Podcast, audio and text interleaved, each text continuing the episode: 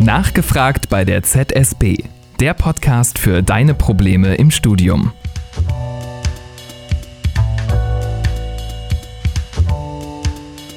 Willkommen zur heutigen Folge. Heute geht es um ein sehr großes Thema und zwar um Prüfungsangst. Das kennen sicherlich sehr viele Studierende. Und darüber spreche ich heute mit Lilly Hunold von der ZSB. Sie war schon mal bei uns dabei im Podcast. Aber für alle, die sie noch nicht kennen, Lilly, du kannst noch mal so ein paar Takte zu dir sagen, dass wir wissen, mit wem wir es jetzt zu tun haben. Ja, mein Name ist Lili Hunold. Ähm, ich bin Studienberaterin und äh, mache auch psychologische Beratung bei der zentralen Studienberatung und äh, in jedem Semester tatsächlich auch ein Workshop zum Thema Prüfungsangst, voraussichtlich dann auch im nächsten Semester wieder. Ja, das ist äh, echt passend. Äh, jetzt ist ja auch gerade Prüfungsphase, die ist ja schon losgegangen. Haben sich denn schon Studis bei euch gemeldet äh, wegen des Themas? Also die allermeisten Studierenden mit Prüfungsangst melden sich tatsächlich nicht in der Prüfungsphase. Äh, da merken wir doch, da sind alle ganz fokussiert auf ihre Prüfungen und melden sich äh, gar nicht so richtig. Da haben wir eher so eine kleine Flaute. Ähm, man merkt es häufig nach der Prüfungsphase, dass einige dann merken, so irgendwie, jetzt geht's wirklich nicht mehr, jetzt muss ich mir mal Hilfe suchen. Dass dann so nach der Prüfungsphase in den Semesterferien oder zum Anfang des neuen Semesters ähm, sich dann doch einige melden mit dem Thema Prüfungsangst was für uns auch immer ein ganz guter Zeitpunkt ist, weil man dann noch einige Zeit hat bis zur nächsten mhm. Prüfung, um ähm, ja, die Studierenden auch wirklich darauf vorzubereiten, auf die nächsten Prüfungen. Also da hört ihr es schon. Es ist jetzt äh, kein Thema, was man irgendwie ganz, ganz schnell angehen kann. Ähm, deswegen widmen wir dem auch eine ganze Folge ähm, heute, das Thema Prüfungsangst und alles, was dazugehört. Ja, beginnen wollen wir ganz klassisch wissenschaftlich, so ein bisschen definitorisch, würde ich mal sagen. Was ist Prüfungsangst überhaupt? Und da steckt ja auch was ganz Elementares, Grundlegendes drin, nämlich die Angst. Ähm, wo kommt die Prüfungsangst her, Lilly? Ja. Also ich fange direkt mal bei dem Thema Angst an, wie du es auch gerade gesagt hast. Ähm, denn eine Prüfungsangst ist ja, wie das Wort auch schon sagt, eine Angst. Und ähm, da macht es Sinn, sich auch mal so die evolutionären Hintergründe der Angst anzugucken. Ähm, und prinzipiell ist Angst erstmal so ein ganz gutes und äh, sinnvolles Instrument äh, des menschlichen Organismus. Wenn man sich das so evolutionär anguckt, Steinzeit äh, beispielsweise, da war die Angst tatsächlich ein Überlebensmechanismus. Also wenn man sich beispielsweise vorstellt, ein Mensch geht in der Steinzeit durch den Dschungel und irgendwas raschelt im Gebüsch, dann ähm, könnte man natürlich mit bewusstem Denken rangehen und mal überlegen, oh, was raschelt denn da im Busch? Ich gehe mal hin, guck mir das mal genauer an. Was hat denn da so große Zähne? Hm, könnte vielleicht ein Säbelzahntiger sein. Bis wir das alles durchgedacht haben, ist der Säbelzahntiger wahrscheinlich, hatte der wahrscheinlich schon eine schmackhafte Speise. Deswegen hat sich die Evolution da was ganz Gutes überlegt und das ist das Angstsystem. Das Angstsystem braucht nämlich kein bewusstes Denken. Das ist etwas, was auch schon ähm, ganz viele andere Organismen haben. Und das funktioniert blitzschnell. Es raschelt im Gebüsch, wir sind alarmiert und äh, das Angstsystem schreitet ein. Also wir haben eine Anspannung in uns, die uns dann vorbereitet auf eine von zwei ähm, Möglichkeiten. Und das ist dann entweder Kampf oder Flucht. Dieses Fight or Flight, ne? Genau, hm. Fight or Flight. Und ganz kurz, das sind dann wahrscheinlich auch Hormone, ne, die dann so schnell ähm, uns in diese Stimmung versetzen, ne? Also genau, genau. Also da gar spielen, nichts Kognitives. Genau. Also spielen auch kognitive Dinge eine Rolle, mhm. ähm, aber dieses ganz Angstsystem ist tatsächlich etwas sehr Basales. Ähm, da spielt äh, der Sympathikus eine Rolle, da spielen Stresshormone eine Rolle, die tatsächlich auch ganz automatisch ohne mhm. große Kognition funktionieren die dann einfach ganz automatisch auch anspringen. Mhm. Also erstmal was sehr Gutes, ein sehr guter Instinkt. Ähm, aber wir leben ja nicht mehr in der Steinzeit. Richtig. Zum Glück äh, für uns gibt es keine Säbelzahntiger mehr, die einfach äh, im Gebüsch genau. auf uns warten. Was ist denn jetzt mit der Angst? Ähm, das Problem bei heutigen Situationen ist, dass ähm, die Angst nicht immer eine ganz angemessene Situation für die Gefahren von heute ist. In der Steinzeit waren die meisten Situationen, in der wir Angst hatten als Menschen, tatsächlich lebensgefährliche Situationen. Wenn man sich die Situation heute anguckt, wo man Angst vielleicht hat, dann ist es sowas wie Prüfungen beispielsweise. Ähm, dann ist es sowas ähm, wie Angst im Dunkeln oder ähnliches. Also alles Dinge, wo eigentlich keine immanente Lebensgefahr besteht, aber das Angstsystem ist eben immer noch genau das gleiche. Das heißt, das Gefühl, was wir bekommen, die Reaktion, die wir haben, also Kampf oder Flucht, ist immer noch die gleiche, als würde eigentlich der Säbelzahntiger vor uns stehen. Hm. Und ähm, ja, das ist natürlich nichts Schönes, aber die, die Prüfungen bedrohen uns ja sozusagen nicht körperlich. Mhm. Warum können wir das nicht unterscheiden? Ist es einfach, weil uns ja sich, sich der menschliche Körper langsamer entwickelt hat als unsere Lebensumstände? Oder ja, warum? Wir können uns ja sagen, es ist ja nur eine Prüfung und so, mhm. aber das funktioniert ja dann meistens nicht so richtig. Genau, das funktioniert meistens nicht so gut. Also erstmal nehmen wir Menschen erstmal nur eine Herausforderung wahr. Ähm, welche Art von Herausforderung das ist, das können wir rein kognitiv gut unterscheiden. Aber ähm, die Angst, man können, kann die Angst eigentlich auch so ein bisschen verorten im Dinosauriergehirn. Äh, die Angst kennt eben keine, kein bewusstes oder rationales Denken. Mhm. Und ähm, da ist es häufig schwierig, ein, die Angst hat häufig eine ganz große Signalwirkung. Also man kann sich das vorstellen, wenn ich wirklich in einer lebensbedrohlichen Situation bin und meine Angst sagt mir flüchte, dann flüchte ich. Ähm, und es ist häufig für viele ganz schwierig, diese, dieser Signalwirkung so zu widerstehen. Ne? Also zu, wirklich zu glauben, es ist nur eine Prüfung. Wenn meine Angst mir sagt, nimm die Beine in die Hand und renn weg, das ist total gefährlich, was hier auf dich zukommt. Jetzt ähm, rennen wir ja meistens nicht von der Prüfung weg, sondern es ist, äh, also ich kenne das von mir, ich hatte im Bachelorstudium sehr äh, häufig Prüfungsangst tatsächlich. Da habe ich gemerkt, mein Herz rast, mhm. ich bin total unruhig auch im Körper, meine Gedanken können sich nicht so richtig fokussieren auf etwas. Ähm, was sind denn noch so Arten, wie sich Prüfungsangst irgendwie auswirken kann, dass Leute sich da draußen jetzt vielleicht auch sogar wiedererkennen können? Also wir sehen, dass es tatsächlich ähm, ganz unterschiedlich sein kann. Es gibt Studierende, die berichten vor allem zum Beispiel in Prüfungen selber, ähm, entweder unter so körperlichen Symptomen zu leiden, wie du gerade berichtet hast. Also das kann anfangen, anfangen bei ähm, schwitzigen Händen, Herzrasen, ähm, so Watte im Kopf, also sich gar nicht mehr richtig konzentrieren können ähm, Verdauungsbeschwerden, die hinzukommen können. Also so diese Körper. Also es schlägt einen tatsächlich auf den Magen. genau, so. das berichten viele, ne, dass mhm. Angst einem ja auch wirklich auf den Magen schlägt. Manche berichten das auch schon aus der Prüfungsvorbereitung, dass allein so die Auseinandersetzung mit dem Lernen und der Vorbereitung schon solche körperlichen Symptome auslöst. Ähm, es gibt aber auch welche, die sagen, die leiden gar nicht so sehr unter den körperlichen Dingen, sondern ähm, eher unter den gedanklichen und emotionalen Begleiterschein Begleiterscheinungen, die es da gibt. Ähm, also zum Beispiel die ganzen Szenarien, die man sich so ausmalt, was alles schiefgehen könnte in der Prüfung, was passiert, wenn ich in der Prüfung nicht bestehen könnte, dass die Gedanken also um ganz viele Eventualitäten kreisen, ähm, die meistens einen schlechten Ausgang haben und dass die unter diesen Vorstellungen häufig leiden. Mhm. Dieses Was wäre wenn? Was wäre wenn? Eigentlich alles ein Worst-Case-Szenario sozusagen genau. ist. Ja. Und ähm, im Verhalten kann es dann auch ganz unterschiedlich ähm, aussehen. Also es gibt dann welche, die auch wirklich die äh, Vorbereitung vermeiden mit dem Lernen aus Angst ähm, oder welche, die sich sehr intensiv mit dem Lernstoff dann auseinandersetzen, eben auch aus Angst. Also es gibt tatsächlich ganz viele unterschiedliche Erscheinungsbilder. Prüfungsangst selber bedeutet jetzt nicht zwingend unbedingt in der Prü äh, Prüfung selber totale Panik mhm. zu bekommen. Also es gibt auch Studierende, die kommen zu uns und sagen, nein, in der Prüfung selber denke ich mir jetzt eh gelaufen, jetzt gucke ich, was rauskommt, die aber in der Vorbereitungszeit total darunter leiden. Ja, das fand ich nämlich auch interessant, ne? weil Prüfungsangst, äh, dass es sich sozusagen nicht nur auf die akute ähm, Situation bezieht, sondern ja, dass viele auch schon irgendwie bei der Vorbereitung unkonzentriert sind.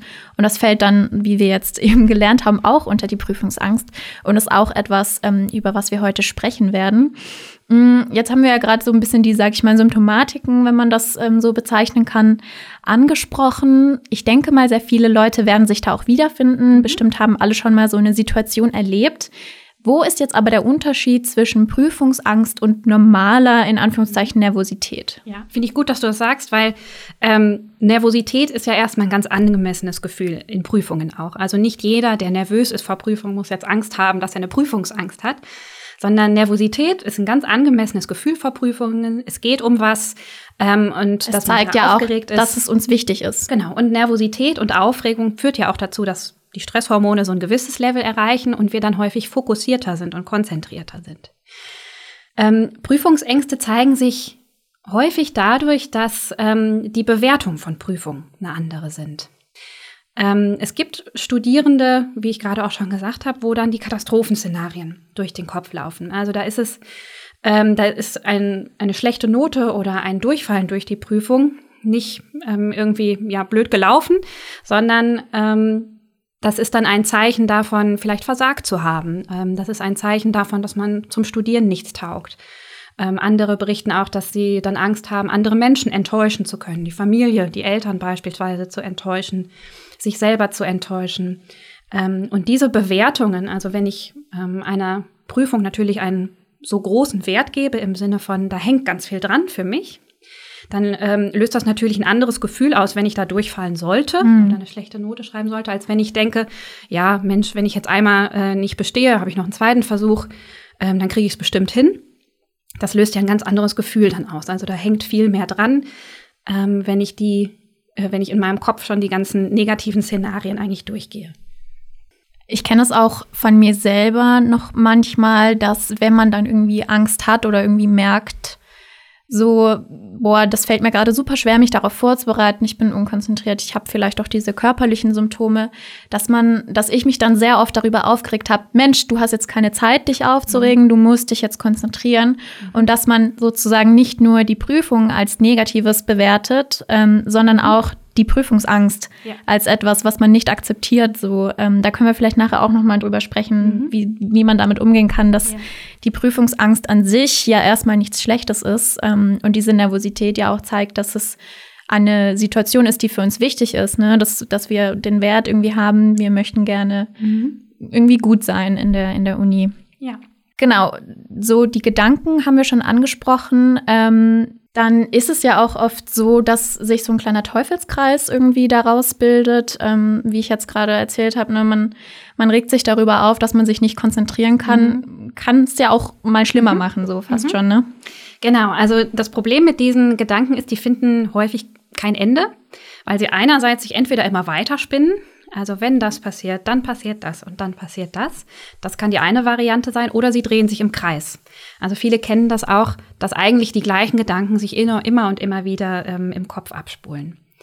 Ähm, und das lenkt natürlich, wie du es gerade auch schon beschrieben hast, total von der eigentlichen Situation ab. Also wenn ich eigentlich mich jetzt vorbereiten möchte oder eigentlich gerade wirklich in der Prüfung sitze und ich beschäftige mich aber eigentlich mit den Szenarien, die jetzt gerade gar nicht in meiner Hand liegen, weil sie noch in der Zukunft liegen, ähm, kann ich mich nicht auf meine eigentliche Aufgabe konzentrieren. Dann kann ich nicht die bestmögliche Leistung gerade abrufen. Ähm, und die andere Sache, die noch hinzukommt, hinzukommt ist, dass ähm, Angstgedanken auch die Angstreaktion immer weiter antreiben. Wenn man sich das beispielsweise mal bei ähm, Säugetieren zum Beispiel anguckt, wenn die Angst haben, dann haben die in der Regel in einer konkreten Situation Angst, wo eine Lebensgefahr besteht. Und dann sieht man auch relativ schnell, dass die Angstreaktion auch wieder abflacht. Bei uns Menschen ist das so. Ähm, da sind wir, glaube ich, auch der einzige Organismus, der das kann. Wir können unsere Angstreaktion sehr, sehr, sehr, sehr lange aufrechterhalten, weil wir sie durch unsere Angstgedanken immer weiter antreiben können. Also eigentlich ähm, gießen wir damit ein bisschen Spiritus ins Feuer mhm. und lassen die Angst größer werden oder eben gar nicht erst weggehen. Warum tun wir das? Ne? Also wir, wir haben ja kein gutes Ergebnis davon, uns geht's ja schlecht. Du hast es gerade schon angesprochen, es kann an, an Bewertungen und an Erwartungen liegen, die mhm. von anderen kommen oder vielleicht auch von uns selbst. Aber warum, ja, warum gießen wir sozusagen immer mehr Öl ins Feuer? Ähm, die Sache ist ja, dass wir nicht so eine richtige Kontrolle über unsere eigenen Gedanken haben. Also welche Gedanken uns so in den Kopf kommen, ähm, da sind wir nicht der Herr drüber. Also wenn ich jetzt auch irgendeinen Ohrwurm dir machen würde, nur einen Songtitel nennen würde und der ist dann bei dir im Kopf, hast du da auch keine Kontrolle drüber. Der ist dann einfach da. Über solche Dinge haben wir erstmal keine Kontrolle, welche Gedanken wir haben. Ähm, aber besonders die Gedanken, die uns besonders bedrohlich erscheinen, die bleiben kleben. Und die, das Angstgefühl sagt uns erstmal, wir müssen uns so lange mit diesen Gedanken auseinandersetzen, bis die Situation bewältigt ist. Ist aber in der Situation für eine Prüfung zum Beispiel total kontraproduktiv, weil eine Prüfungsvorbereitung natürlich auch über mehrere Wochen dauern kann. Mhm. Das heißt, auch da ist es wieder so, dass diese Angstreaktion nicht unbedingt den Herausforderungen angepasst ist, die wir heute so haben. Ja, und vor allem, wenn man dann so katastrophisiert in die Zukunft und dann denkt, hm, okay, wenn ich diese Prüfung jetzt verkacke, dann verkacke ich mein ganzes Studium. Ja. Das sind natürlich Dinge, die wir in dem Moment überhaupt nicht beantworten oder lösen können, genau. weil das Ende des Studiums ja noch weit in der Zukunft ja. liegt bei den einen oder anderen. Und mit solchen Dingen kann unser Gehirn gar nicht gut, Dinge, mhm. auf die wir keine Antwort finden. Unser Gehirn ist so strukturiert, dass es Frage, Antwort haben möchte. Und wenn wir auf etwas noch keine Antwort haben, dann sagt unser Gehirn, ja, müssen wir einfach noch ein bisschen mehr drüber nachdenken. Wir haben ja auch äh, in, der, in der ersten Folge über Ambiguitätstoleranz gesprochen. Das ist ja dann auch so was irgendwie zu sagen, ja, ich weiß jetzt nicht, wie das gelaufen ist, aber ich warte jetzt einfach mal ab, anstatt sozusagen immer wieder zu, sich vorzustellen, was ist, wenn es jetzt nicht gut gelaufen ist. Genau. Kann man das so übertragen? Ich finde es eine gute Übertragung, ja. Ich denke, das kann man genauso übertragen. Okay, ähm, genau. Du hast ja gerade schon gesagt, wir können unsere Gedanken nicht kontrollieren. Das ist ja aber auch mh, mm, ein bisschen beruhigend, finde ich. Also, dass unsere Gedanken jetzt nicht der Realität entsprechen mhm. ungefähr. Das können wir uns ja auch, sag ich mal, als einen ersten Lösungsaspekt vielleicht rauspicken, dass mhm. ähm, das nicht die Realität ist, was wir da denken in diesem katastrophisierenden Moment. Genau, das ähm, ist auch tatsächlich etwas, was wir ähm, den Studierenden so als eine der Techniken mitgeben. Erstmal die ähm, ja die Feststellung, dass was ich im Moment denke oder was mein Gehirn mir vordenke, äh, vorgaukelt, denken zu müssen, ist äh, gerade meine Perspektive auf die Dinge, meine vielleicht auch ängstliche Perspektive dann auf die Dinge. Und ähm, das Gute an Perspektiven ist, man kann sie ändern. Also man muss nicht bei einer Perspektive bleiben, sondern man kann auch versuchen, den Blickwinkel zu ändern und mal zu überlegen, ähm, ist das denn zwingend so, wie ich das gerade denke, wie es mir gerade durch den Kopf geistert? Also beispielsweise, ähm, wenn ich jetzt in der Prüfung sitze, klassisches Beispiel, ich schläge die erste Frage auf und weiß sie nicht und mein Gehirn sagt sofort, oh Gott, du wirst durch die Prüfung durchfallen da mal so einen Moment innezuhalten und zu überlegen, muss das denn zwingend so sein? Was ist denn wirklich, wenn ich jetzt eine Frage nicht beantworte in der Klausur, muss ich dann zwingend durchfallen? Und in der Regel ist die Antwort dann nein. Wenn man eine Frage mal falsch beantwortet, wissen ja viele, fällt man in der Regel noch nicht durch. Das heißt, ähm, da regen wir gerne zum Perspektivwechsel an, auch mal zu überlegen, ähm, könnte es vielleicht auch anders ausgehen? Ne, muss das zwingend zu so einem Katastrophenszenario kommen? Wenn es zu dem Katastrophenszenario kommt, was ist dann? Wie geht's weiter? Ähm, und eine wichtige Frage, wie ich finde, ähm, um auch ein bisschen Stopp reinzukriegen, ist da, ist sich selber zu fragen, hilft es mir denn gerade, mich da reinzusteigern? Wenn ich in der Prüfungsvorbereitung bin und dann schon überlege, wie könnte das in zwei Jahren für mich sein, hilft mir das gerade, mich auf die Prüfung vorzubereiten? Also alle solche Dinge, so, sich solche Fragen zu stellen, können helfen, diese Katastrophengedanken etwas zu entmachten, den etwas die Kraft zu nehmen über mich und ähm, der Kraft, die ich eigentlich im Moment vielleicht auf andere Dinge verwenden möchte. Hm. Jetzt ist es ja auch so, dass wir Gedanken zwar nicht immer kontrollieren können, aber dass Gedanken oder die Art und Weise, wie wir über Dinge nachdenken, ja auch automatisiert sind. Mhm. Also es sind irgendwie auch, wir sind es gewohnt, auf eine gewisse Art und Weise über Dinge nachzudenken. Und vielleicht sind sehr viele Menschen, die irgendwie im Studium sind, es gewohnt, so eher negativ vielleicht darüber nachzudenken, die jetzt unter Prüfungsangst leiden. Ähm, was ist, wenn es uns selbst sehr schwer fällt, ähm, diese Perspektive zu wechseln, die du mhm. gerade beschrieben hast? Können wir da so einen Realitätscheck irgendwie mit anderen Leuten machen? Ähm, ich finde es gut, dass du das jetzt gerade sagst, auch nochmal mit dem automatischen. Wir nennen das in der Psychologie tatsächlich auch automatische Gedanken. Ähm, also wie mit dem Halbsatz, wenn ich sage, ein Indianer kennt keinen, dann weißt du direkt, was als nächstes kommt, auch wenn der Satz eigentlich völlig unsinnig ist. Mhm. Ähm, und Ähnlich funktioniert es eben auch bei Dingen im Alltag und diese automatischen Gedanken, also zum Beispiel, zum Beispiel auch diese Katastrophengedanken, die sind eben ganz blitzschnell da und häufig ohne, dass es uns groß bewusst wird. Meistens merken wir dann irgendwann, oh, ich bin irgendwie gestresst mhm. und angespannt und irgendwas fühlt sich blöd an. Ähm, und dann kann es tatsächlich mal hilfreich sein, innezuhalten und ähm, diese Gedanken auch mal aufzuschreiben. Erstmal zu überlegen, was stresst mich denn gerade? Und in einem zweiten ähm, Schritt dann auch nochmal ähm, schriftlich diese Diskussion mit sich selber eigentlich zu führen und zu gucken, was ist an diesem Gedanken eigentlich dran. Häufig reicht es aber nicht nur, den Gedanken zu entmachten, sondern es kann dann auch sinnvoll sein, noch eine Alternative zu erarbeiten. Und bei den Alternativen sage ich immer, es ist ganz wichtig, nicht einfach so blind positiv zu sein, so im Sinne von, ich schaffe das schon, das wird schon gut sein, sondern es sollte auch etwas sein, dass man sich selber glauben kann. Also wenn man vielleicht auch berechtigte Befürchtungen hat in der Prüfung, weil äh, jetzt Statistik, in Mathe war ich noch nie gut und das wird auch echt schwierig, ähm, sich da zu überlegen, was ist denn vielleicht ein angemessener Gedanke? Der muss nicht zwingend super positiv sein, aber ähm, ich nenne es realitätsangemessener, als der Katastrophengedanke mhm. ist. Ne, der Katastrophengedanke ist in der Regel genauso unrealistisch wie so ein super positiver Gedanke. Und sich dann zu überlegen, was ist denn der Gedanke, den ich mir glauben kann? Das kann sowas sein wie, ähm, ich war zwar noch nie gut in Mathe, ich habe aber jetzt mich gut vorbereitet und die meisten Aufgaben kriege ich hin. Zum Bestehen wird's reichen. Hm. Ich finde es auch nochmal ganz wichtig, dass man ähm, sich irgendwie erlaubt, solche Gedanken zu haben. Also, dass man äh, nett zu sich selbst ist. Mhm. Darüber haben wir ja auch schon ein paar Mal jetzt gesprochen in den mhm. letzten beiden Folgen und sozusagen sagt, es ist okay, dass ich Angst habe, weil es geht ja für mich um was. Mhm. Und es sind ja natürlich auch ähm, ja Situationen, in die man sich nicht unbedingt freiwillig begibt, so eine Prüfung. Also das macht man ja nicht zum Spaß. Und ähm, nochmal zu dem, zu dem Aufschreiben, das finde ich auch ein total hilfreicher Aspekt. Ich schreibe selber sehr viel Tagebuch mhm. und ich finde, wenn man den Gedanken einfach nur aus dem Kopf raus hat, ob man ihn jetzt ausspricht zu einer anderen Person ähm, oder ihn irgendwie vor sich nochmal lesen kann, das mhm. wirft gleich nochmal so einen anderen Blick darauf, auch weil es dauert ja eine Weile, bis man sich was aufgeschrieben hat und dann setzt man sich irgendwie ruhiger damit auseinander, als mhm. wenn man jetzt einfach nur so schnell im Kopf irgendwie sich das alles zusammenspinnt. Ja, also das Aufschreiben kann eine Distanzierungstechnik sein, also einfach etwas Abstand finden. Man kann es auch durch Gespräche machen, wie du es gerade genannt hast. Ähm, diesen Prozess kennen wir, wenn man im, sich die Gedanken nur durch den Kopf gehen lässt. Man nennt das auch kognitive Fusion. Dann ist man total verschmolzen mit den eigenen Gedanken und dann fällt es eben auch schwer zu erkennen, ähm, dass die eigenen Gedanken nicht die Realität mhm. sind, sondern dann ist das gerade mein Ding, mein Film, der fährt und das ist dann manchmal wie im Kino, ja, wenn man irgendwie das Gefühl hat, boah, der Film ist so spannend, als wäre man irgendwie drin. Ähm, so fühlt sich das dann an. Ähm, und dann ist der nächste Schritt durch das Aufschreiben eben festzustellen, nee, das ist gerade in meinem Kopf. So wie mhm. ich im Film irgendwann merke, nee, ich bin gerade im Kino. Ich bin nicht äh, in Las Vegas auf irgendeiner Verfolgungsjagd.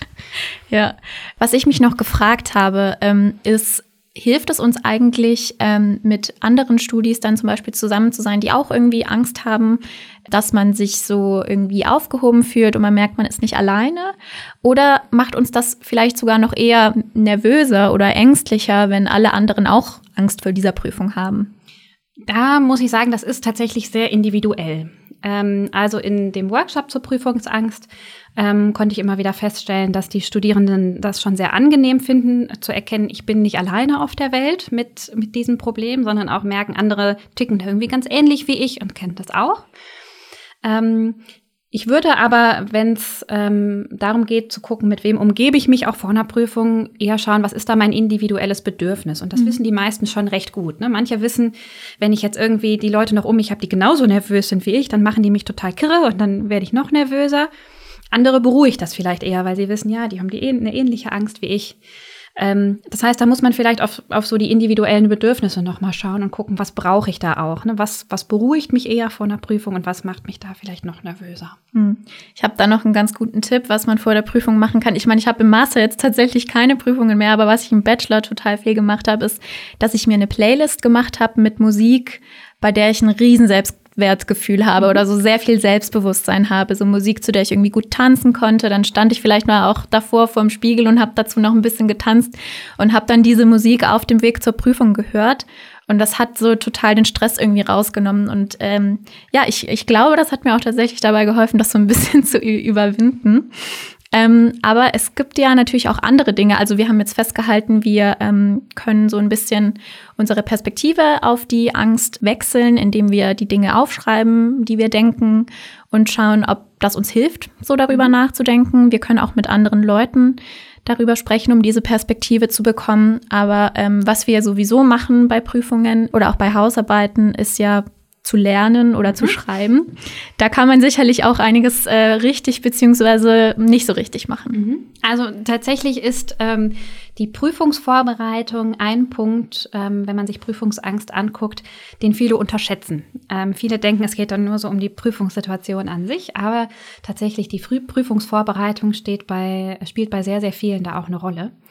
Ähm, und da kann man ähm, eigentlich so zwei Typen unterscheiden, wenn man sich das anguckt bei Studierenden mit Prüfungsangst.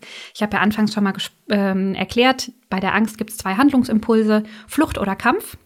Und die kann man tatsächlich auch im Lernverhalten wiedersehen.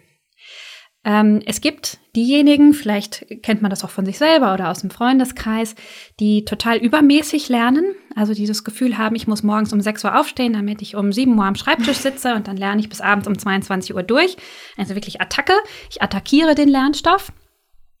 Und dann ähm, gibt es aber diejenigen, die, ähm, wo man das Gefühl hat, die beschäftigen sich gar nicht mit dem Lernstoff, die es auch tatsächlich nicht tun, ähm, weil sie eben eher so diesen Fluchtimpuls haben. Also die schieben das so auf. Da ist, mhm. Jede Beschäftigung damit löst irgendwie Angst aus. Deswegen wird das Lernen eher aufgeschoben.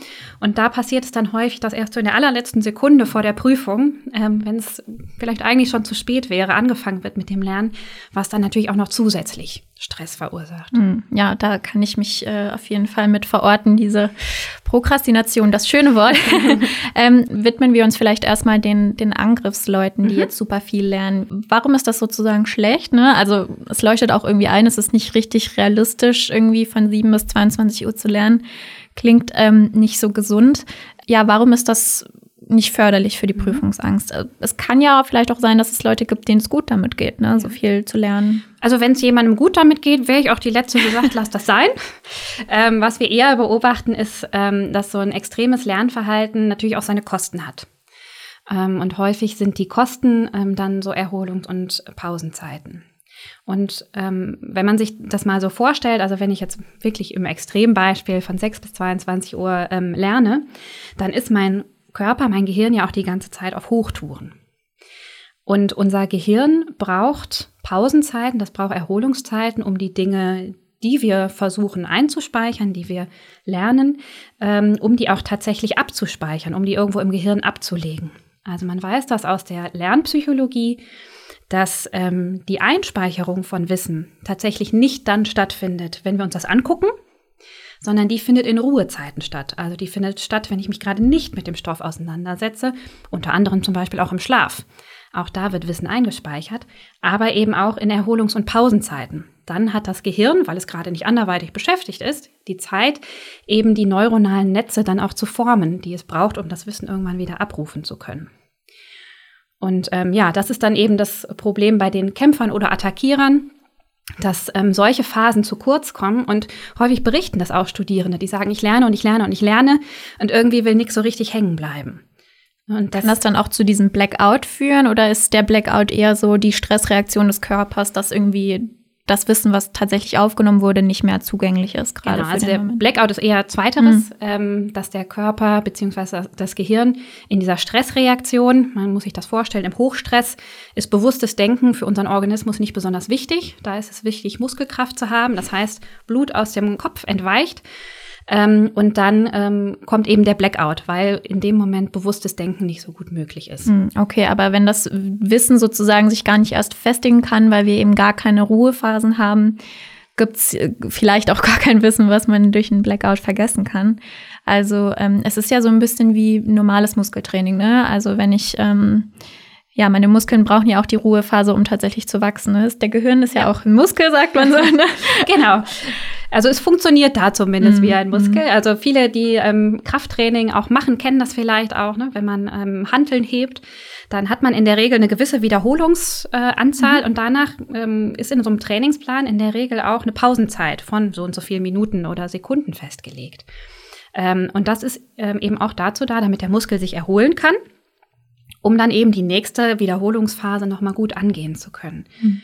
Und ähnlich braucht unser Gehirn das auch. Das braucht eben auch Erholungsphasen, um ähm, dann dem ähm, Stoff nochmal eine Chance geben zu können, um neuen Stoff auch lernen zu können. Und ich glaube, da braucht es ähm, bei vielen eher so die Erfahrung und das Vertrauen in das Gehirn, das macht das schon. Auch wenn ich mich nicht konsequent ähm, 24-7 mit dem Stoff beschäftige, äh, da kann ich nur an alle appellieren, vertraut eurem Gehirn, das weiß da, was es tut. Und das funktioniert auch ganz gut, wenn es mal ganz äh, kurz in Ruhe gelassen wird.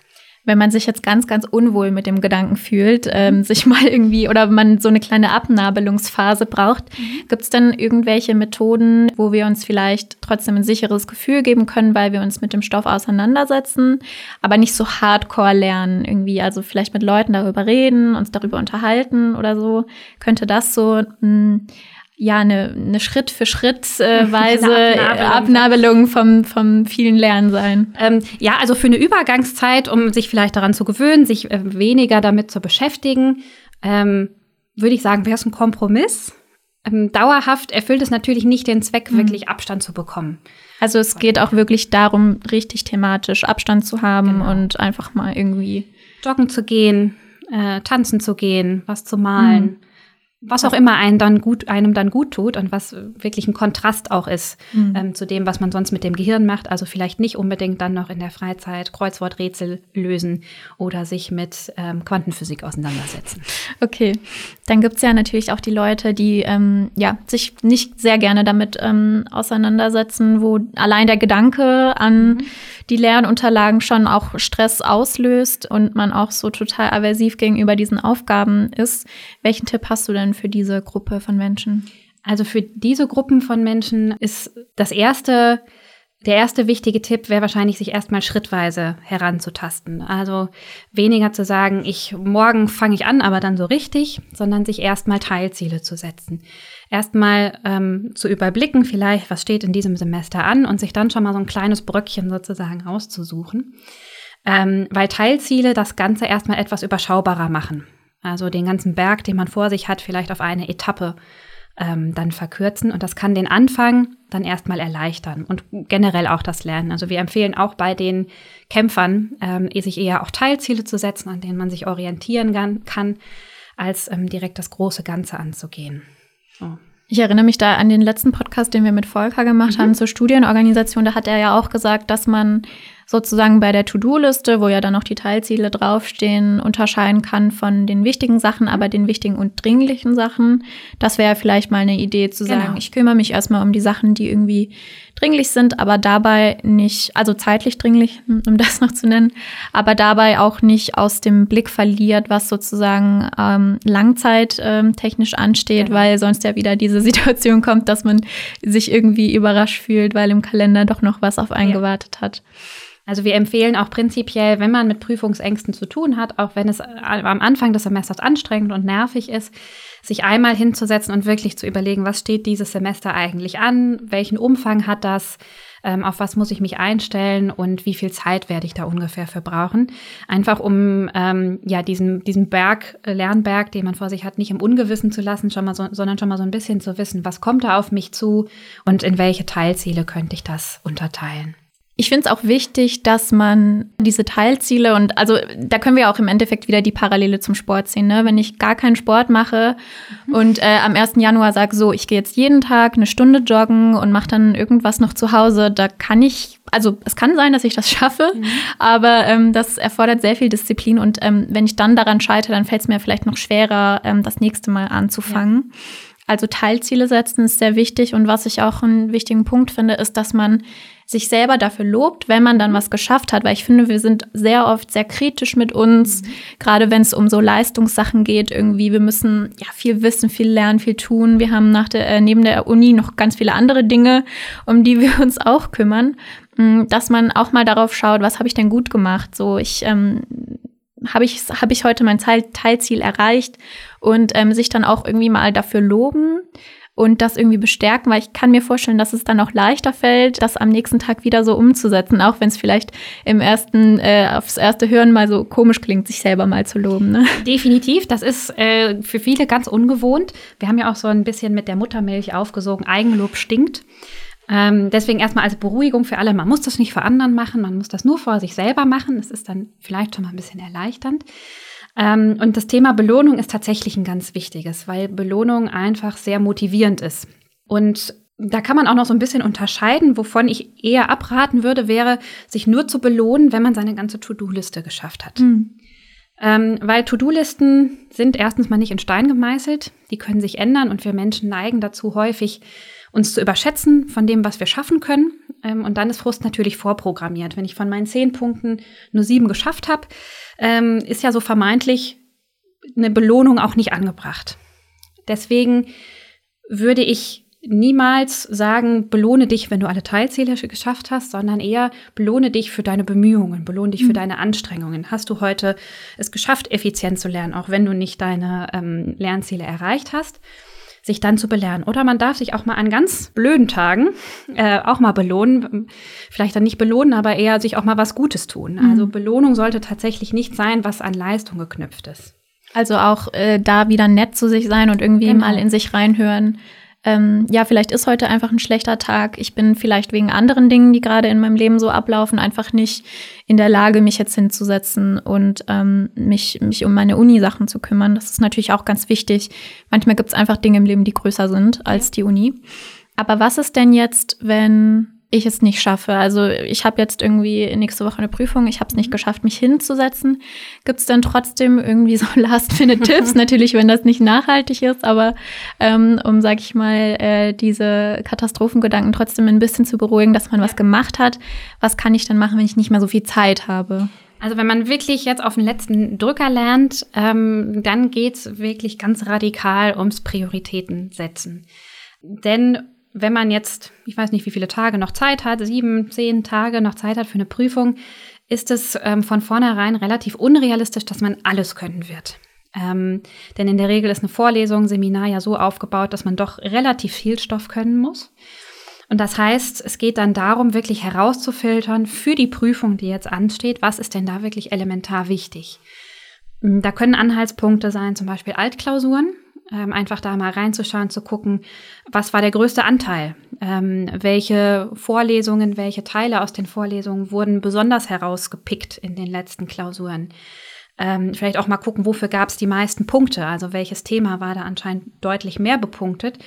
Und welche Themen wurden entweder seltener gefragt in den letzten Semestern oder sind so wenig bepunktet, dass es ähm, dass man sie vielleicht auch weglassen kann. Also da sollte man sich wirklich ganz konkret ähm, Prioritäten setzen, gar nicht erst versuchen, wirklich alles zu schaffen, sondern wirklich eher zu gucken, sich auf die Hauptsachen zu konzentrieren und denen dann aber auch die Chance zu geben, ähm, die noch richtig zu können, auch wenn es nur in, in einigen wenigen Tagen ist. Also dieses klassische auf Lücke lernen. Auf Lücke lernen, mhm. ja. Aber ähm, was ich an der Stelle, ich meine, ähm, du hast ja auch studiert, du wirst das auch sagen können aus deiner eigenen Erfahrung, ähm, dass, äh, und das wissen vielleicht die meisten Erstsemestler, nicht so sehr, beziehungsweise denken, dass es super, super wichtig ist, was man für Noten hatte später. Das ist, glaube ich, so wie beim Abi. Ähm, da guckt irgendwann niemand mehr drauf. Genau, dann ähm, der Elefant im Raum ist ja natürlich nach wie vor immer noch Corona. Mhm. Da fällt es ähm, sehr vielen Leuten schwer. Wir haben auch schon im letzten Podcast darüber gesprochen. Ne? Wir haben, wir wohnen meistens in WG-Zimmern, wir haben kein Arbeitszimmer unsere Freizeit und Arbeitszeit findet im Endeffekt im selben Raum statt. Das ist manchmal sehr schwer, weil viele Leute ja auch den, den Standortwechsel brauchen, um sich irgendwie zu konzentrieren aufs Lernen und dann nach Hause kommen und das irgendwie vergessen können und diese Ruhephase, die wir angesprochen haben, auch erst so richtig einläuten können. Wie vermeide ich denn Prüfungsangst in Zeiten von Corona am besten? Was wir jetzt in Zeiten von Corona auch nochmal zusätzlich zu dem äh, Themen keinen Abstand haben zum Lernen auch gemerkt haben, ist, dass ähm, ja sehr viele Unsicherheiten dadurch entstanden sind, dass äh, Klausuren verschoben wurden mhm. oder ähm, das Setting nicht feststand, ähm, weil kurzfristig ja der Lockdown kam und Klausuren, die dann irgendwie in Präsenz geplant waren, mussten dann auf einmal online stattfinden. Teilweise ähm, gibt es noch keine Prüfungstermine oder ähm, es gibt nur so einen Prüfungszeitraum. Irgendwann im März ähm, habt ihr eure Prüfung. Ähm, und da haben wir festgestellt, dass das für viele noch eine zusätzliche mhm. Belastung ist. Zudem ähm, was sowieso schon da ist, also Lernen im Homeoffice, was ja sehr anstrengend sein kann ähm, eben auch noch nicht zu wissen, wann ist denn meine Prüfung überhaupt? Ähm, genau, und diese Unsicherheit war für viele ähm, häufig auch noch Angst verstärkend, ne, weil es natürlich noch so ein Katastrophenszenario mehr, was irgendwie dazukommt. Ähm, ja, also was wir zu dem Thema empfehlen würden, wäre ähm, ja sich selber eigentlich einen Plan zu machen, unabhängig davon, ob es jetzt einen Prüfungstermin gibt, selber das in die Hand zu nehmen und Kontrolle zu übernehmen, zu sagen, so ich fange dann und dann an ähm, nehme mir die Zeit zum Lernen und auch da wieder Vertrauen in das eigene Gedächtnis, in das eigene Gehirn zu haben. Auch wenn die Prüfung erst zwei Wochen nachdem ich fertig gelernt habe ist, wird das Wissen bis dahin nicht vergessen sein. Mhm. Sondern wenn man ähm, gut gelernt hat in dieser Zeit, dann äh, wird das Wissen auch zwei Wochen später noch da sein. Vorausgesetzt, man nimmt sich immer mal wieder die Zeit zum Wiederholen. Das muss jetzt nicht täglich sein, ähm, aber alle paar Tage sich gewisse Stichpunkte nochmal vor Augen zu führen. Das kann etwas sein. Oder mit Kommilitonen nochmal den Prüfungsstoff durchzugehen. Ähm, das einfach aktiv zu halten, beispielsweise durch Gespräche. Und dann vielleicht kurz vor der Prüfung nochmal so ein, zwei Tage Wiederholungsphase einbauen Das reicht aus. Also man muss mhm. nicht immer direkt vor der Prüfung lernen. Wenn die Unsicherheit wirklich noch mehr Stress macht, dann würde ich sagen, das selber in die Hand nehmen, entscheiden. Dann fange ich an und ähm, vertraue dann meinem Gehirn, dass es das bis zum Prüfungszeitpunkt auch noch aufrechterhalten kann. Was mir auch gerade noch einfällt, ist, ähm, dass ja auch viele Prüfungen digital abgehalten werden. Da würde es mich mal interessieren, ob du da schon irgendwie Erfahrungsberichte hast. Ist das was, was die Prüfungsangst eher mindert oder eher steigert vielleicht? Auch sehr individuell. Ich habe es jetzt schon in allen Richtungen gehört. Ähm, also ich habe einerseits gehört, dass die Prüfungsangst dadurch etwas weniger wurde, ähm, weil die sagten, ich bin in meiner um äh, gewohnten Umgebung. Äh, das gibt mir irgendwie Sicherheit, wenn ich dann noch mal auf meine Fotos gucken kann von meinen Freunden. Das beruhigt mich. Teilweise sind es ja Open Book Klausuren, also das Gefühl, ich könnte noch mal nachgucken, wenn ich möchte. Ähm, andererseits habe ich auch gehört, dass es äh, die Prüfungsangst verstärken kann, weil noch eine zusätzliche Sorge hinzukommt, nämlich die technischen Schwierigkeiten. Mhm. Also was, wenn das WLAN streikt, ähm, zwei andere äh, WG-Mitbewohner auch noch eine Prüfung haben in der Zeit und das WLAN äh, schlapp macht in der Zeit. Ähm, das sind natürlich noch Dinge, die dann noch on top kommen können. Dass man so das Gefühl hat, es wäre jetzt blöd, wenn die Prüfung daran scheitert, an solchen technischen Schwierigkeiten. Also auch da wieder sehr individuell, je nach Bewertung der Situation kann dann eben auch ähm, ja, ein anderes Ergebnis, was die Angst angeht, dann dabei rauskommen. Mhm. Und da ist es ja dann, denke ich mal, auch wichtig, ähm, Kontrolle über die Situation insofern ähm, zu nehmen, dass man vielleicht vorher abspricht, was machen die MitbewohnerInnen, ähm, haben die da auch gerade eine Prüfung oder dass man einfach mal sagt, hey Leute, bitte jetzt nicht streamen oder so. Genau.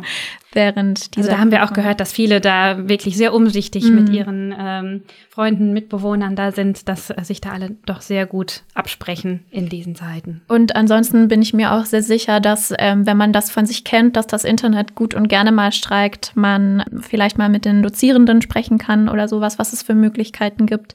Oder im Zweifelsfall vielleicht bei Freundinnen oder sowas mal unterkommen und ja. deren WLAN dafür nehmen. Ja. Mm, genau, jetzt ist es ja so, dass äh, wenn die, die, die Prüfung digital stattfindet, ne, dann mhm. kann man sich danach nicht draußen treffen und ein mhm. Bierchen trinken und das irgendwie genießen. Mhm. Wie kann ich das denn sonst machen jetzt digital? Also ich würde auf jeden Fall sagen, irgendwie sich belohnen. Ähm, und die Belohnung am besten in solchen Zeiten, wie es auch jetzt ist, nicht dem Zufall überlassen. Mhm. Also die Studierenden höheren, höheren Semesters kennen das ja, dass häufig auch sich manchmal Dinge spontan ergeben. Ähm, ne, dann bringt jemand was zum Anstoßen mit und plötzlich hat man dann eine gute Zeit. Mhm. Ähm, das wird ja jetzt weniger stattfinden, sondern ähm, jetzt kommt es dann eher darauf an, sich vorher zu überlegen, wie möchte ich mich belohnen. Und auch da wieder unabhängig vom Ergebnis, egal ob ich das Gefühl habe, das ist jetzt total in die Hose gegangen oder juhu, das war super. Mhm. Wirklich zu überlegen, was, was mache ich danach. Ähm, und dann sind so individuelle Dinge wieder, was, was einem gut tut. Manche möchten vielleicht danach so ein kleines Wellness-Programm einschieben, ähm, einfach unter der Dusche eine längere Zeit verbringen, sich irgendwelche netten Sachen noch zum Pflegen kaufen. Andere haben dann vielleicht Lust, sich ähm, über Zoom nochmal zu verabreden mit den Kommilitonen, das nochmal nachzubesprechen, ne, vielleicht abends nochmal ähm, gemeinsam so einen Ausklang zu finden. Ähm, sehr individuell. Ich würde aber da sagen, vorher planen, vielleicht mit den KommilitonInnen gemeinsam da überlegen, was können wir machen oder was kann ich machen, um danach zu sagen, check, habe ich geschafft. Kann das auch äh, etwas sein, was ähm, die Prüfungsangst ein bisschen in Schach hält, wenn es etwas gibt, worauf wir uns danach freuen können? Definitiv. Also es kann, ähm, ja, es kann einem so über die Zeit helfen, sag ich mal.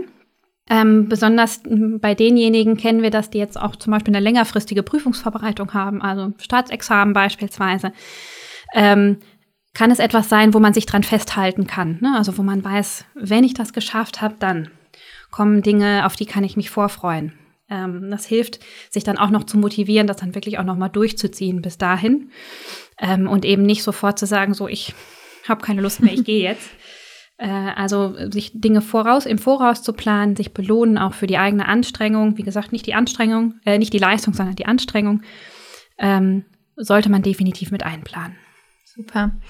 Ähm, ja, jetzt sind wir ganz langsam am Ende, aber wir möchten jetzt noch mal ein bisschen festhalten, was genaue Strategien sind, so als Take-Home-Message. Mhm. Ähm, was ähm, sollten sich jetzt die ZuhörerInnen denn besonders mitnehmen, wenn sie sagen, okay, Prüfungsangst ist, ähm, ist ein Thema für mich, da habe ich mich jetzt gerade wiedererkannt. Mhm. Was kann ich selber machen?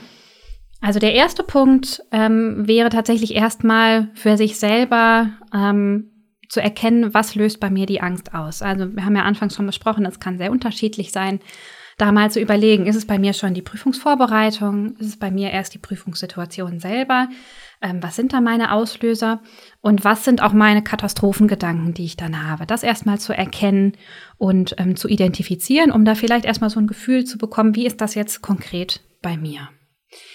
Und ähm, dann macht es Sinn zu unterscheiden, wie stark ist die akute Angst in der Situation.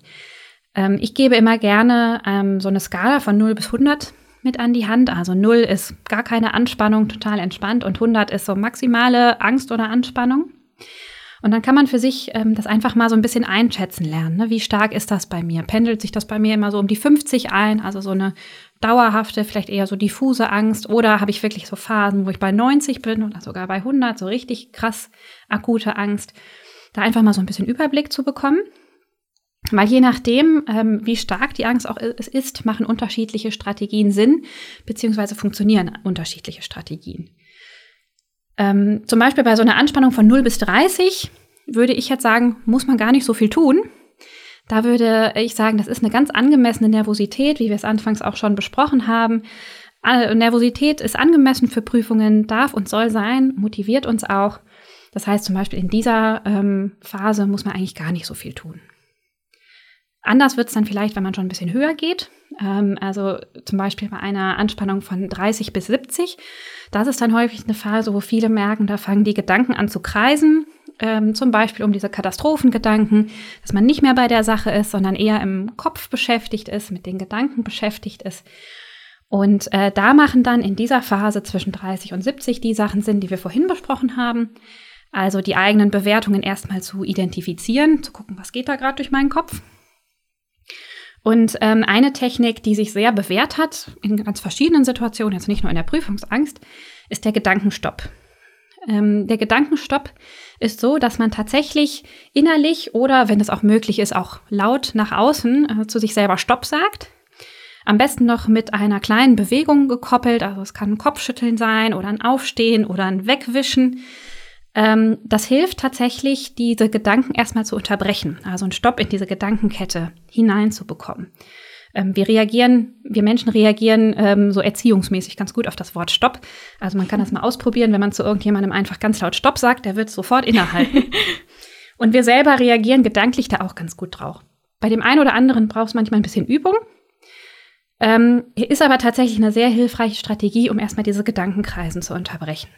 Können wir uns dann auch aus der Situation entfernen? Also wir sagen, okay, ich stehe jetzt mal kurz vom Schreibtisch auf, ähm, gehe mal in die Küche, hole mir ein Glas Wasser oder ja. spaziere vielleicht mal irgendwie eine Runde um den Block, wenn wir nicht in der akuten genau. Situation der Prüfung sind. Da geht das natürlich nicht so gut, aber bei der Vorbereitung oder so.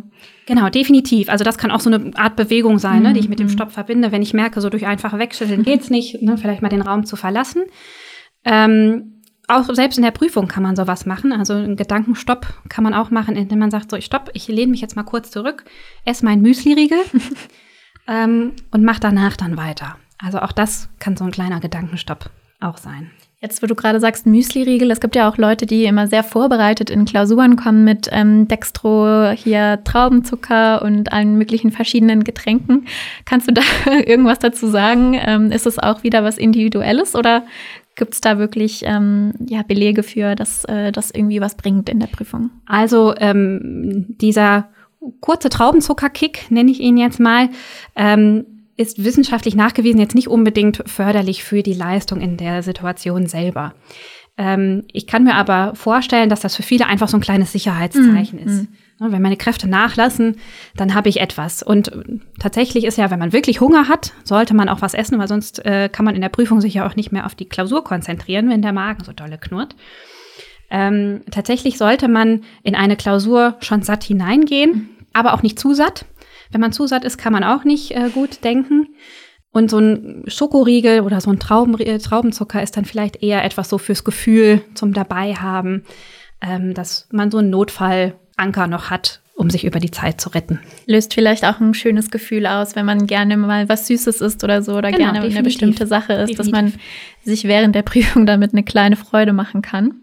Mm, jetzt haben wir von der Angst bis 70 gesprochen. Was mhm. ist denn, wenn ich ähm, in der Prüfung oder auch während der Vorbereitung, vielleicht können wir da auch gleich nochmal drüber sprechen, was man dann so in der kurzen Zeit vor der Prüfung noch am besten mhm. macht. Aber was ist denn, wenn ich merke, meine Angst ähm, ist über 70, mhm. ich, ähm, ich spüre ganz krasse Anspannung und mir geht's gar nicht gut? Ja, also in der Anspannung über 70, da ist so eine Korrektur der Gedanken häufig gar nicht mehr so hilfreich. Also es war der Teil, den ich ähm, eben noch nicht ähm, ergänzt hatte. Also auch nach dem Gedankenstopp sollte man auch noch mal kurz sich seine alternativen Gedanken vor Augen rufen. Ne? Also sich noch mal sagen, so jetzt keine Panik, ähm, ich schaffe das schon, ich habe mich gut vorbereitet. Ähm, das funktioniert häufig in so einer Anspannungssituation über 70 nicht mehr. Also da übernimmt die Panik, die Angst ähm, unser ganzes Denken. Und da funktioniert das rationale Denken nicht mehr so gut. Das ist auch häufig dann, wo ähm, Blackouts auch auftreten, also in einer ganz starken Anspannung. Ähm, das Ziel in der Situation ist dann gar nicht unbedingt, die Angst dann komplett wegzubekommen, sondern die Angst erstmal so weit zu reduzieren, dass mein bewusstes Denken wieder möglich ist. Also dass ich in den Zustand komme, wo ich wieder unter 70 bin, wo ich mir sagen kann, so, stopp, jetzt mal kurze Pause, ich lehne mich mal zurück und äh, weiß, ich schaffe das schon. Ähm, genau. Und für, um diese Anspannung von 70 herunterzubekommen, ähm, da lohnt es sich, ähm, ja eigentlich unsere Verbindung zwischen Körper und Geist zu nutzen. Es gibt äh, in unserem Gehirn so ein ganz kleines, einen ganz kleinen Teil, nennt sich die Amygdala oder auch Mandelkern. Ähm, das ist der Teil unseres Gehirns, der im Wesentlichen auch für die Angstreaktion verantwortlich ist. Und die Amygdala, die beein beeinflusst im ganz Wesentlichen auch unsere Körperreaktion, also wie wir uns unter der Angst fühlen. Angst hat ein ganz bestimmtes Körperbild, mit dem sie einhergeht. Also man kann sich das vorstellen, wenn man Angst hat, dann steht man in der Regel nicht mit beiden Beinen breitbeinig auf dem Boden, äh, hat die Schultern weit zurückgelehnt und atmet ganz tief, sondern in der Regel sind wir da ganz hibbelig, äh, tänzeln vielleicht von einem Fuß auf den anderen, wir zittern. Ähm, und was ganz typisch ist, ist beispielsweise auch so eine ganz flache Atmung. Wir atmen dann gar nicht mehr tief und unsere Muskeln sind ganz angespannt. Das sind alles so Dinge, die mit der Angst einhergehen. Das Problem bei der Sache ist, ähm, dass auch diese körperlichen Reaktionen eine Rückmeldung an unser Gehirn geben. Ähm, die Rückmeldung unserer körperlichen Anspannung sagt unserem Gehirn, hier ist wirklich was gefährlich. Das ist total interessant, dass du das sagst. Ich hatte nämlich ähm, im Bachelor eine Vorlesung zur Medienpsychologie und da erinnere ich mich noch, ich weiß gar nicht mehr, was für ein Kontext das war, aber mein Dozent hat dann auch gesagt, ähm, wenn ich beispielsweise ein Vorstellungsgespräch habe und es gibt eine Treppe und es mhm. gibt einen Aufzug, ich die Treppe nehme und dadurch, dass ich halt Treppe gestiegen bin, so ein bisschen merke, okay, mein Puls hat sich ein bisschen beschleunigt, mhm. meine Atmung hat sich ein bisschen beschleunigt, kann das mein Gehirn, also diese körperliche Reaktion, als Nervosität interpretiert werden, obwohl es eigentlich nur eine Reaktion auf das Treppensteigen ist. Kann theoretisch sein. Also es gibt solche Befunde äh, aus anderen Bereichen. Wenn ich mal kurz einen Exkurs machen ja, darf, gerne. So ein, so ein Hängebrücken-Experiment. Ähm, da hat man ähm, äh, Dates zwischen Männern und Frauen auf einer Hängebrücke stattfinden lassen mhm. und als Kontrollgruppe natürlich ohne die Hängebrücke. Und man hat festgestellt, dass äh, diejenigen, die sich auf der Hängebrücke kennengelernt haben, ein höheres Verliebtheitsgefühl berichtet haben als diejenigen, die sich ohne Hängebrücke äh, kennengelernt haben. Und da haben die Forscher gesagt, das liegt wahrscheinlich daran, dass wir auf der Hängebrücke sowieso angespannt sind. Das Herz flattert ein bisschen, wir sind ein bisschen nervös, so wie wir uns vielleicht auch fühlen, wenn wir verliebt sind, ähm, sodass unser Gehirn da wirklich ein bisschen in die Irre zu führen ist. Aber vielleicht zu dem Punkt, den du gesagt hast, nochmal Treppe steigen statt Aufzug fahren äh, vor einem Vorstellungsgespräch, das kann tatsächlich ganz hilfreich sein, weil ähm, Angst löst ja auch eine körperliche Anspannung aus. Kampf oder Flucht ist, die, ist die ähm, ist der Handlungsimpuls. Und Kampf oder Flucht sind beides Dinge, wo körperliche Energie äh, aufgebraucht wird. Und dadurch, dass man dann bei einem Vorstellungsgespräch beispielsweise Treppe steigt, äh, wird diese körperliche Energie abgebaut. Mhm. Und dadurch werden wir in der Regel eigentlich weniger nervös. Dadurch, dass die körperliche Anspannung äh, mit dem Treppesteigen schon etwas wegfällt. Also zum Beispiel auch das kann vor Prüfungen schon mal eine gute Situation, äh, eine gute Möglichkeit sein, jetzt im Online-Semester vielleicht im eigenen Haus mal gucken, wie kann ich körperliche Anspannung abbauen und ansonsten auf dem Weg zur Prüfung dann vielleicht mal eher das Fahrrad nehmen statt den Bus, um dann auch die körperliche Anspannung auch loszuwerden. Genau, da hatten wir auch drüber gesprochen vorher, vielleicht ein bisschen mit dem Tanzen oder sowas, genau. dann noch verbinden, vielleicht mit Musik, die ähm, einem ein gutes Gefühl gibt. Ähm, Atemübungen hast du ja auch schon ein bisschen angesprochen, mhm. ne, dass die Atmung so flach wird. Und ähm, das versorgt uns ja dann auch wieder mit Sauerstoff, dass wir gut arbeiten können ähm, und unser Gehirn die Leistung erbringen kann. Ähm, genau, jetzt wollte ich noch mal kurz zum Abschluss ein bisschen darauf kommen. Also es ist irgendwie wir haben die Prüfung um 10 Uhr, es ist ähm, der Morgen davor, wir sind aufgestanden, was machen wir dann am besten? Ne? Es gibt ja die Leute, die sich gerne nochmal rückversichern und gerne nochmal ihre Notizen durchgehen. Was, was ist denn dein Tipp so für die Zeit unmittelbar vor der Prüfung? Was ich empfehlen würde, wäre, sich im Vorhinein schon Gedanken darüber zu machen. Ähm, also wenn man weiß, ich bin an dem Tag sowieso total wuschig und nervös, sich ähm, eine Woche vorher vielleicht schon mal hinzusetzen und zu überlegen, wie möchte ich den Tag gestalten. Gilt übrigens für einige auch schon für den Tag vorher. Ähm, zu, am Tag vorher zum Beispiel kennt man diejenigen, ähm, die gerne noch lernen möchten ähm, wenn man das wirklich ähm, auch gut kann dann an dem Tag, kann man das auch gerne tun. Da wäre die Empfehlung eher Dinge wiederholen, statt Neues zu lernen, weil Neues macht einen dann häufig eher noch nervöser, wenn man merkt, oh, das kann ich noch nicht und das kriege ich bis morgen nie gelernt. Dann lieber wiederholen. Ähm, wenn man sich dafür entscheidet, nicht mehr zu lernen, dann aber auch zu planen, wie beschäftige ich mich denn alternativ, weil sonst haben die Katastrophengedanken wieder ganz viel Platz und Raum, wenn ich nur zu Hause sitze und über die Prüfung nachgrübeln kann. Ähm, und ähnlich ist es dann auch für den ähm, Prüfungsmorgen oder den Vormittag, je nachdem, wie lange man dann Zeit hat. Man sollte sich ähm, überlegen, wie möchte ich den Tag angehen. Ähm, also zu überlegen, wie kann ich zum Beispiel mein, Prüfe, äh, mein Frühstück gestalten. Wenn man da sowieso Schwierigkeiten mit hat, zu überlegen, was sind denn Dinge, die ich vielleicht äh, immer essen kann. Also bei mir persönlich sind das zum Beispiel Croissants, egal wie nervös ich bin, Croissant geht immer. Dann zu überlegen, was kann ich mir vorher Gutes tun, dass ich auch was im Bauch habe eben nicht hungrig zur Klausur gehe und den, die nötigen ähm, Nährstoffe auch habe, um die Prüfung zu machen. Und ähm, ja, sich dann überlegen, was tut mir gut an dem Tag. Ähm, tut es mir gut, mich vorher noch mit meinen Kommilitoninnen zusammenzusetzen? Oder ist das eher was, was mich stresst? Das kennt ja auch jeder. Ne? Manche äh, sind total zufrieden, wenn sie mit ähm, denjenigen zusammen sind. Andere macht das total wuschig, wenn man sich noch vorher über irgendwelche Prüfungsinhalte auseinandersetzt. Also da auch wieder auf die eigenen Bedürfnisse hören und gucken, was brauche ich da eigentlich? Ähm, genau, und im prinzipiell dann nochmal zu planen, was ziehe ich an dem Tag an? Wie komme ich zur Prüfung? Alle äh, Dinge, die wir vorher schon geplant haben, geben so ein Stück weit Sicherheit. Und ähm, Sicherheit ist etwas, was gut gegen Angst hilft. Eine Angst ist ja auch eben etwas, was eher unsicher ist oder unsicher mhm. macht.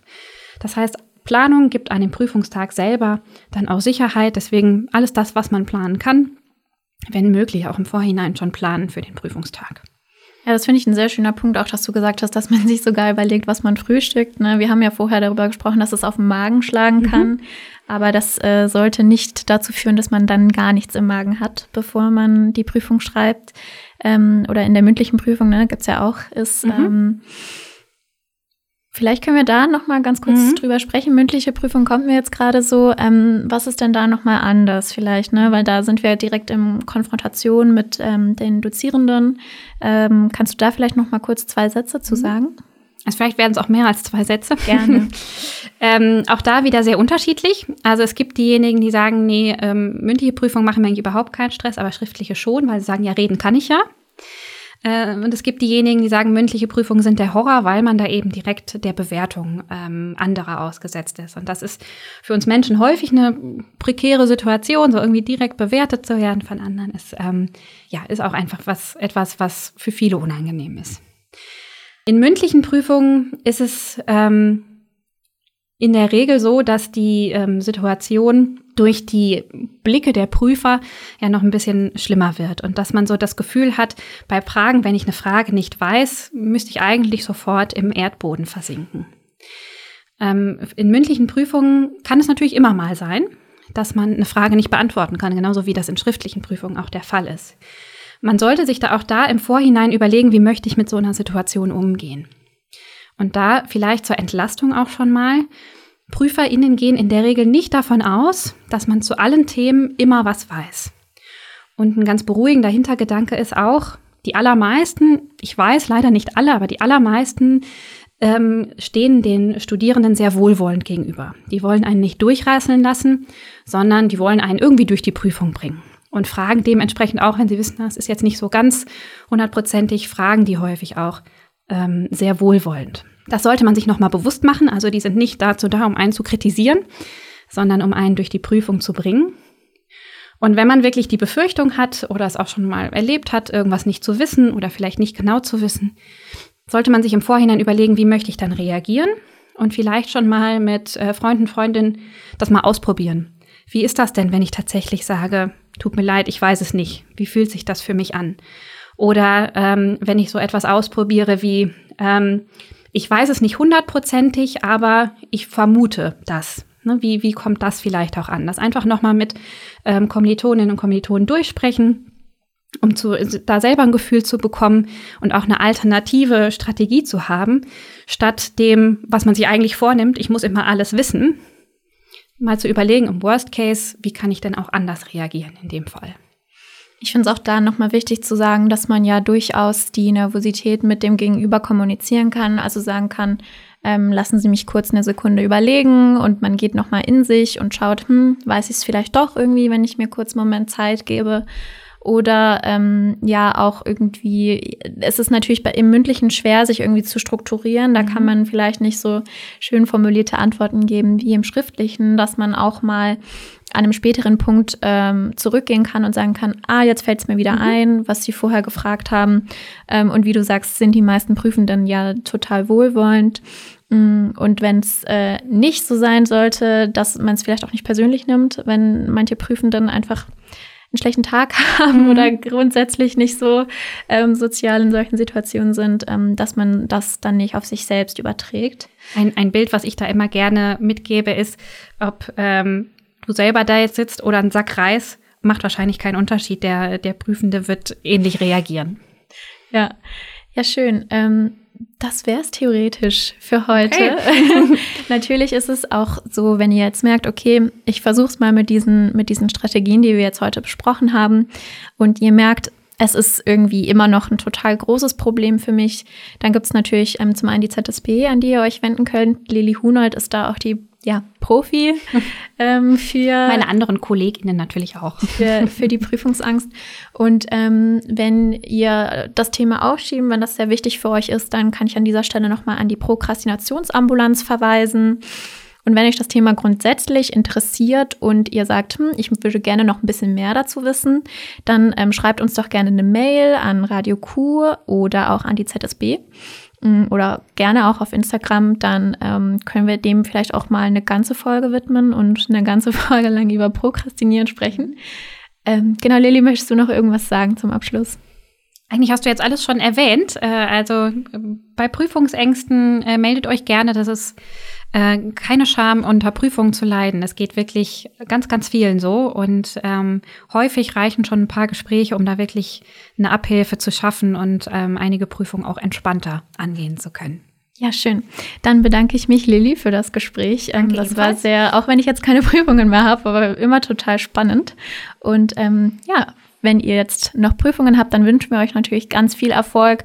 Aber denkt daran, dass der Erfolg auch nicht alles ist und ähm, vergesst nicht, euch was Gutes zu tun danach. Tschüss. Tschüss. Nachgefragt bei der ZSB. Eine Kooperation der Zentralen Studienberatung und Radio Q. Die ZSB findest du im Schlossgarten 3 und auf www.uni-münster.de/zsb.